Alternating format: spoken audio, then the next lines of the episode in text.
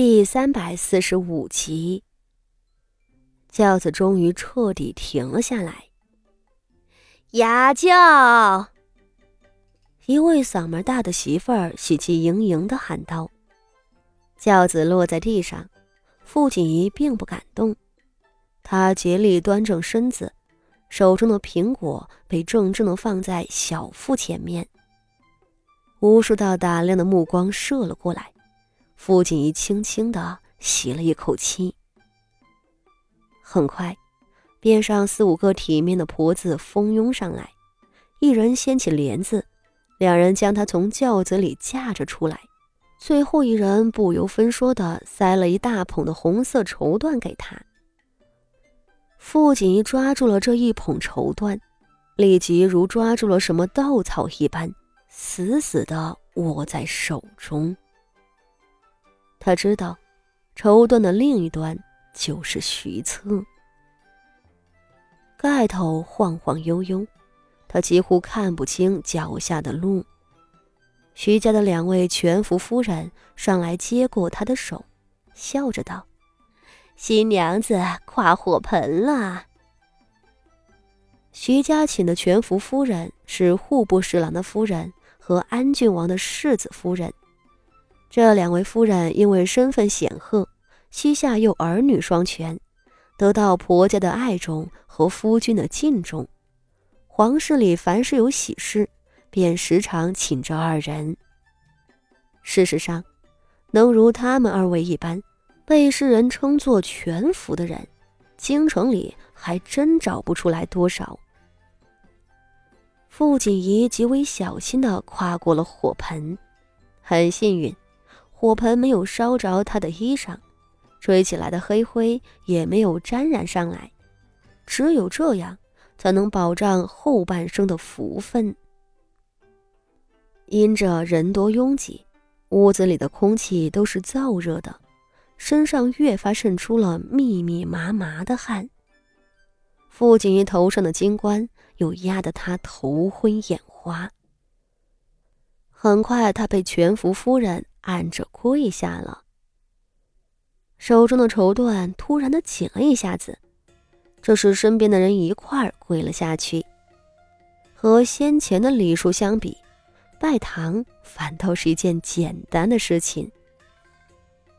四周的人声太吵闹，他只听见晋国公大人低沉的嗯了一声，没能听清婆婆的声音。傅锦衣跪得头脑发昏，热气一层一层翻滚上来。他心里想：这还是四月份，若是七月份出嫁，那真是莫大的折磨了。好在很快被送进了内室。四周的人越来越少，全福夫人终于松开了傅锦衣的手，换成她陪嫁过来的大管事孙嫂子。亲自搀扶他，握着孙嫂子那粗糙的手掌，傅锦衣终于稍稍安心。等坐下来的时候，他才轻轻松了一口气。可是累着了。身边有个低沉的嗓音问道。傅锦衣吓了一跳，片刻才回过神，原来徐策已经坐在了他的身边。没那么累，是热的。他出口回答道：“你不热吗？穿这么多。”几句话出来，他突然发觉不妥，这不是傅家，这是徐家，盖头都没掀，怎么能给婆家留下话多的印象？心里暗叫糟糕，连忙闭上了嘴。徐策只是轻轻的笑了一声，道：“这盖头也做的太厚了，我现在可要挑盖头了呀。”四周骤然响起一阵哄笑，大将军和大少奶奶倒都不怯生。几个媳妇儿大笑道，另一个媳妇儿笑道：“ 大将军心急了，片刻等不得就要挑盖头了。”众人的笑闹让傅锦衣再次出了一身汗。能进洞房里的人，定是有些身份的，要么是徐家的亲戚，要么是和徐家交好的宾客们的夫人。周遭人声嘈杂，傅锦衣完全听不出来是谁。不过这几个媳妇儿们倒是起哄的好手，几人抢着去拿喜衬递给徐策，一臂推推搡搡道。快些让我们瞧瞧新娘子的模样。徐策轻巧的抓过来，他缓慢的勾起盖头的一角，傅锦仪浑身一僵，随后感觉到眼前光亮大声。哎呀，新娘子真漂亮呀！众人都笑着道：“恭喜恭喜，大将军可真有福气！”是呀是呀。早就听说富家的小女儿生得如花似月，旁人的夸赞也就罢了，徐策那双灼灼的眼睛却让他再也端不下去了。